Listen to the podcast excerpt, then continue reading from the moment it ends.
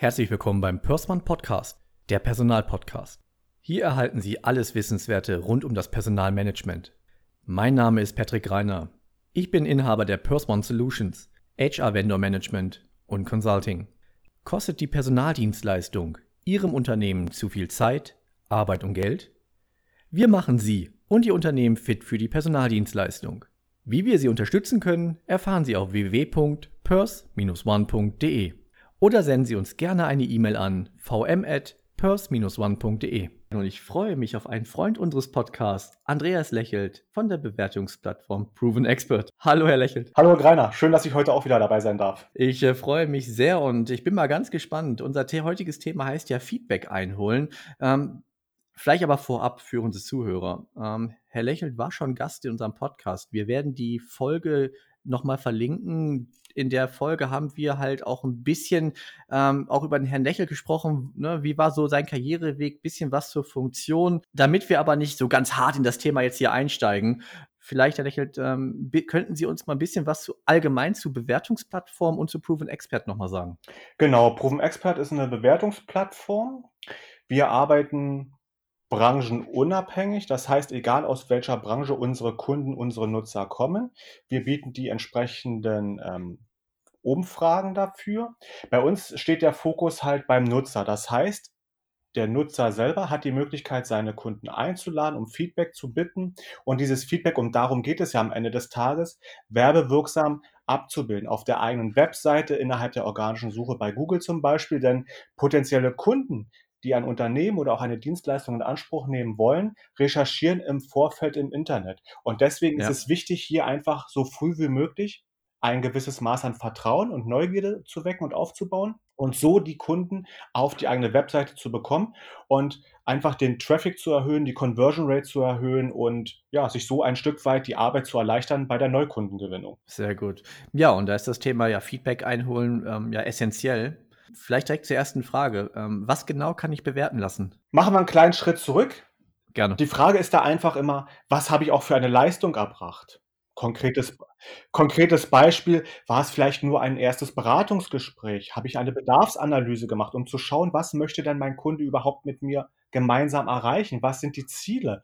Oder gab es vielleicht eine bestehende Zusammenarbeit? Sind be bereits ähm, Projekte umgesetzt und realisiert worden?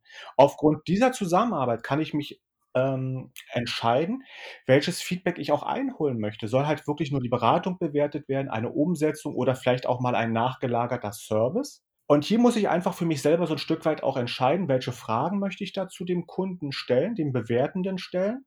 Wie, inwieweit ist das auch für mich relevant, das Feedback, das ich dann zurückerhalte? Heißt, kann ich das dann auch ausnutzen oder für mich selber nutzen, um zu schauen, wo habe ich Stärken, wo habe ich Potenziale, um mich auch dahingehend zu verbessern?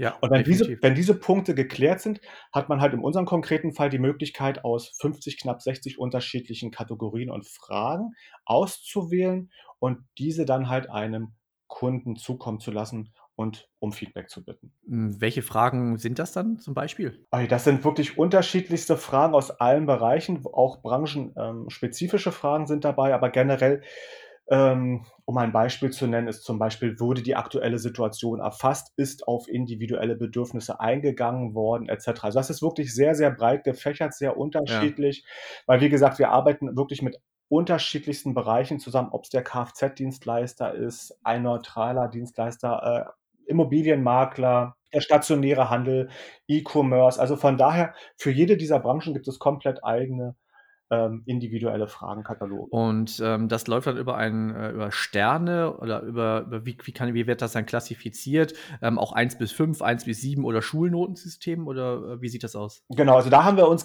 das ganz einfach gemacht und haben das gängigste genommen. Das ist das Five-Star-Rating, sprich ein Stern schlecht, fünf Sterne super. Und weil das ist auch das, was Google versteht innerhalb der organischen Suche. Wenn ich gerade mit dem Thema Google-Sterne arbeite, ist es natürlich äh, nicht zielfördernd, wenn wir mit einem sieben Sterne Rating arbeiten würden, wenn Google den Wert auf fünf Sterne legt. Und von daher ähm, liegt da ganz klar der Ja. Fokus bei uns auf, äh, dieses typische Five-Star-Rating.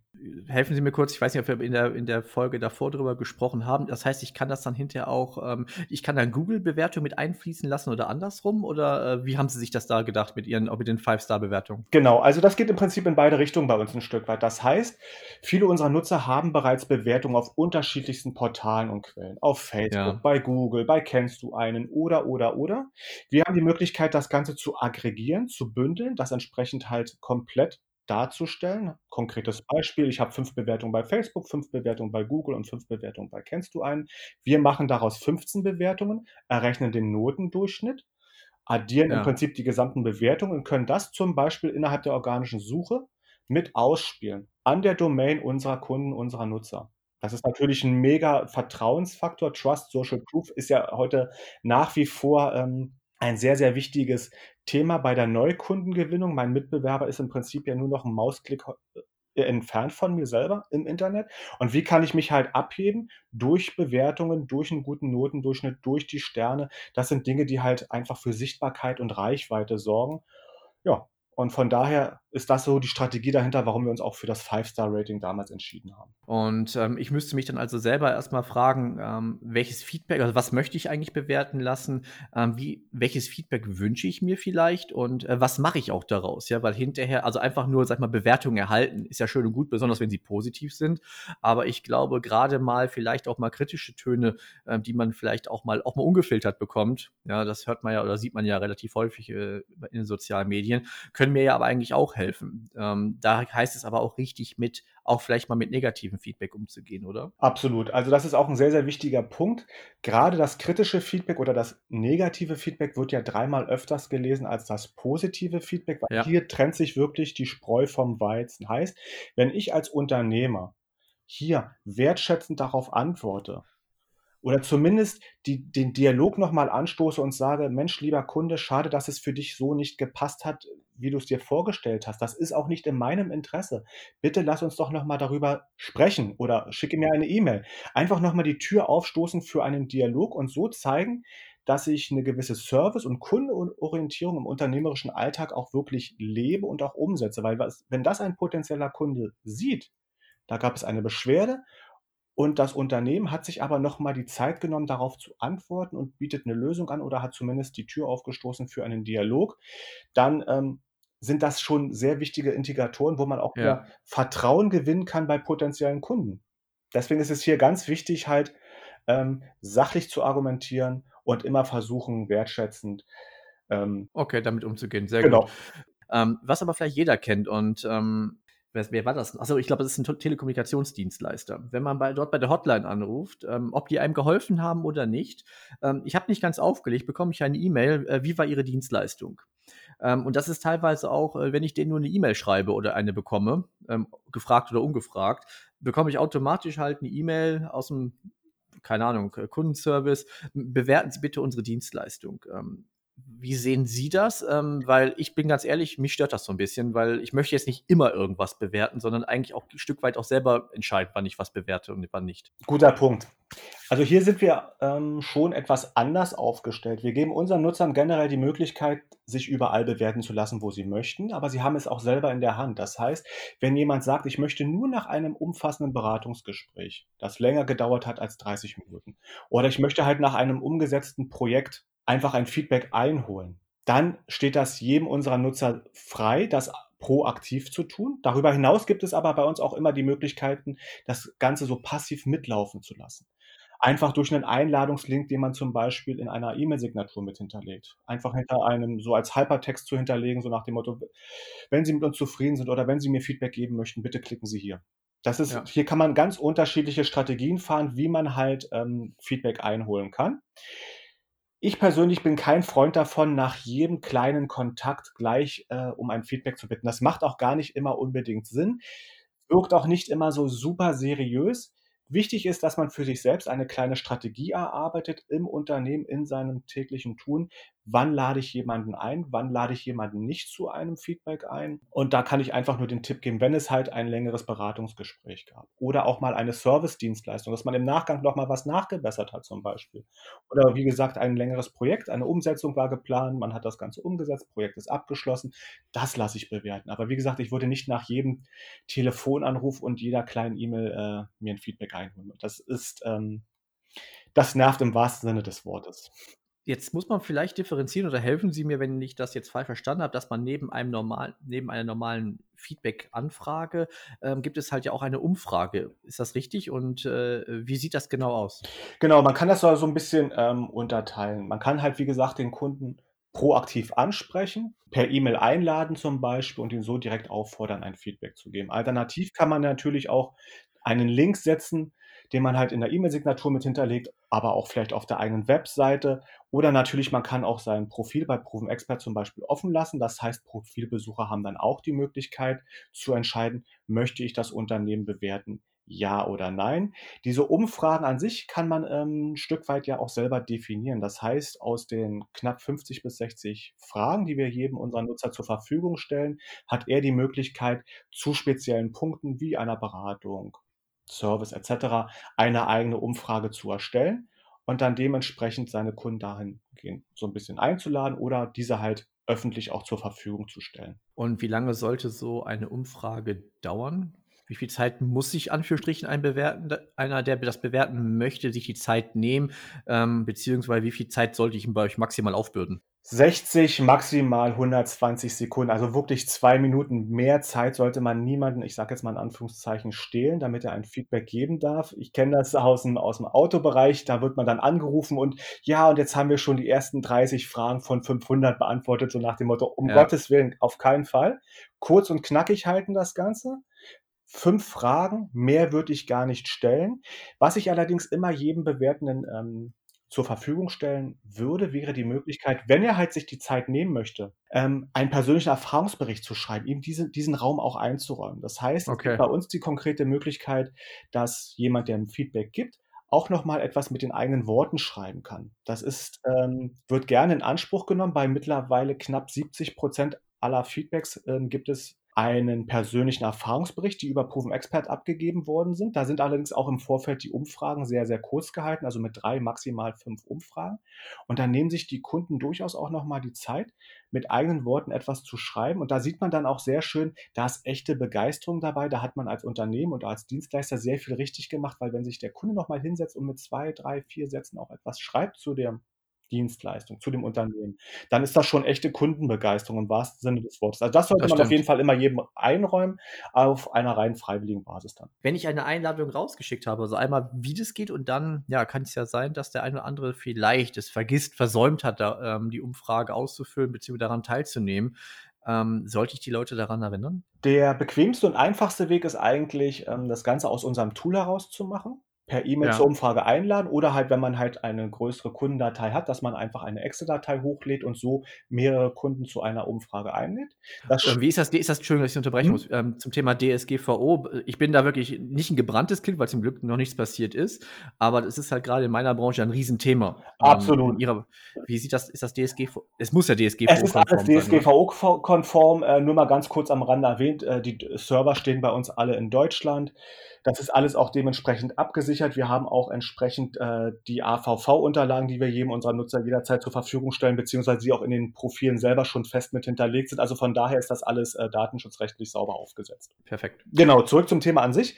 Ähm, der einfachste Weg, wie gesagt, entweder per E-Mail oder halt über eine kleine Excel-Datei, die Kunden einzuladen. Das Schöne ist, dass man hier die Möglichkeit hat, im Vorfeld auch selber zu definieren, möchte ich denn denjenigen, den ich eingeladen habe, auch nochmal erinnern, falls er innerhalb von sieben Werktagen bewertet oder nicht. Unsere Empfehlung ist ganz klar, eine Erinnerung ist vollkommen in Ordnung öfters nicht. Bei guten Geschäftspartnern würde ich vielleicht die Erinnerung sogar eher weglassen und dann eher nochmal das Ganze auf einem telefonischen, persönlichen Wege vielleicht machen, wenn ich sowieso nochmal weiß, dass es ein konkretes ja, hätte ich, hätte ich vom Bauchgefühl jetzt auch so gesagt. Genau. Ja. Also gerade wenn ich da halt sowieso nochmal irgendwie einen Gesprächsanlass habe, aufgrund irgendwelcher Geschichten, die noch geklärt werden müssen oder ähnliches, kann man sowas immer ganz charmant auch nochmal mit einbringen, sage ich mal, auf dem Wege. Aber öfters auf gar keinen Fall. Es ist ja so, auch da in den sozialen Medien, ähm, die Leute sehen ja alle toll aus, haben fahren die schönsten Autos, ähm, haben immer die schönsten Partner, Kinder, Hunde, was auch immer. Der Urlaub ist immer toll. Ähm, das Essen muss wohl fantastisch sein, äh, so viele Bilder, wie ich da sehe. Trotzdem sind die, haben die Leute echt auch immer ein Sixpack. Ähm, ist es denn eigentlich auch so, dass ich halt gute Bewertungen auch irgendwie bewerben soll? Frei nach dem Motto, ja, ähm, ähm, das äh, tue Gutes und spricht darüber oder, oder könnte das halt auch ein Stück weit nerven? Das nervt gar nicht. Man muss es halt geschickt einsetzen. Es macht, Okay. es macht halt wirklich keinen Sinn, jede einzelne Bewertung immer zu kommentieren und, und entsprechend zu posten etc. Ich würde durchaus mir auch da so eine kleine Strategie, sage ich mal, vorsichtig überlegen. Das heißt, wenn ich halt ein gutes, ein schönes Feedback zurückbekommen habe, gerade wo halt vielleicht auch noch mal ein paar persönlichere Worte drinstehen, dann kann man das durchaus auch noch mal in den sozialen Medien kommunizieren und posten und teilen etc. Das ist vollkommen in Ordnung, aber man, man darf es halt auf keinen Fall übertreiben und nicht bei jeder 5 Sterne oder 4,8 Sterne Bewertung diese gleich teilen, sondern da, wo man vielleicht auch merkt, dass die Person, die bewertet hat, auch nochmal durch den persönlichen Erfahrungsbericht ein bisschen mehr Herzblut mit reingesteckt hat. Solche Geschichten sollte man auf jeden Fall mal teilen. Das kann man machen. Würden Sie eigentlich empfehlen, jede einzelne Folge bewerten zu lassen oder immer dann, oder in dem Fall den gesamten Podcast? Das ist eine sehr gute Frage. Ich persönlich ähm, würde eher den Podcast im Allgemeinen bewerten lassen. Ja. Weil man sonst sehr schnell vom Hundertstel ins Tausendstel kommt. Das könnte. Aber so würde man noch mehr Kontakte generieren, dachte ich jetzt, ne? Weil, weil es ist nur ein Podcast, aber x, x Folgen. Richtig, genau. Aber da geht das wieder so ein bisschen auch in die Richtung, jede einzelne Folge bewerten zu lassen. Bringt das was am Ende des Tages? Also viele ähm, unserer Kooperationspartner, die halt auch mit einem Podcast arbeiten oder ähnlichem zum Beispiel, die lassen den Podcast im Allgemeinen bewerten. Vielleicht nochmal, kommen wir nochmal zurück zu Proven Expert. Ähm, in der Zukunft, ähm, es hat sich ja zuletzt ja auch schon ein bisschen was getan. Sie hatten das ja erwähnt. Was wird denn jetzt noch zukünftig ähm, auf, ähm, auf Ihre Kunden, für Ihre Kunden möglich sein? Gibt es da Projekte, neue Innovationen? Genau. Ich glaube, wir hatten das sogar schon damals angesprochen in dem vorherigen Podcast. Das hat sich jetzt leider so ein klein wenig verschoben. Es ist halt, wie es ist. Technik ist alles nicht ganz so einfach und wenn wir was auf den Markt bringen, dann wollen wir auch, dass es wirklich Hand und Fuß hat. Wir stehen jetzt wirklich kurz davor, halt einen neuen Feature-Release zu machen zu ganz vielen Punkten hinsichtlich des Onboardings. Es wird mehr Sichtbarkeit geben, wenn ich etwas mit Proven Expert mache, wenn ich Einladungen rausschicke, wenn ich meine Sterne integriere, wenn ich das Siegel nutze etc. Was hat das für einen konkreten Effekt auf mich und mein Geschäft? Das wird alles viel mehr sichtbar werden in Zukunft. Also das Unsichtbare sozusagen sichtbar machen, weil da merken wir auch immer wieder in den Gesprächen, es ist ein recht ähm, abstraktes Thema und wenn man nicht ganz tief mit drin steckt, dann ist es manchmal etwas schwierig, das Ganze nachzuvollziehen. Deswegen, wie gesagt, machen wir in Zukunft das Unsichtbare sichtbar. Und wir werden das Tool natürlich versuchen, auch noch einfacher zu machen, weil wir niemanden unserer Nutzer damit, ich sag mal, aufhalten möchten im Daily Business, sondern das nur als zusätzliche Möglichkeit Ihnen mit an die Hand geben möchten, wenn es darum geht, Neukunden zu gewinnen, Social Proof aufzubauen, Trust zu stärken, etc. Wer, sei, wer noch mehr Trust stärken möchte, um sich zu zitieren, und noch mehr positive Bewertung generieren möchte, wie kann man Sie und Ihre Kollegen kontaktieren? Genau, am besten einfach über unsere Webseite. Dort steht ein Chat zur Verfügung. Alternativ dann natürlich auch gerne mich direkt. Äh, die Kontaktdaten packen wir einfach, denke ich mal, mit in die Beschreibung dann am besten mit rein. So machen wir es und ähm, ich danke Ihnen wieder für die tollen Insights und ich freue mich schon auf unser nächstes Gespräch. Bleiben Sie gesund, alles Gute. Bis dann, Herr Lächelt. Vielen Dank. Schön, dass ich wieder dabei sein durfte. Weitere Folgen finden Sie überall, wo es Podcasts gibt und auf unserer Homepage www.purse-one.de. Möchten Sie uns unterstützen? Dann abonnieren, kommentieren und teilen Sie unseren Podcast auf Ihrer Lieblingsplattform oder schauen Sie gerne mal bei Patreon nach. Den Link zu unserer Patreon-Seite finden Sie ebenfalls im Beschreibungstext. Vielen Dank, Ihr Patrick Reiner von Purse One Solutions.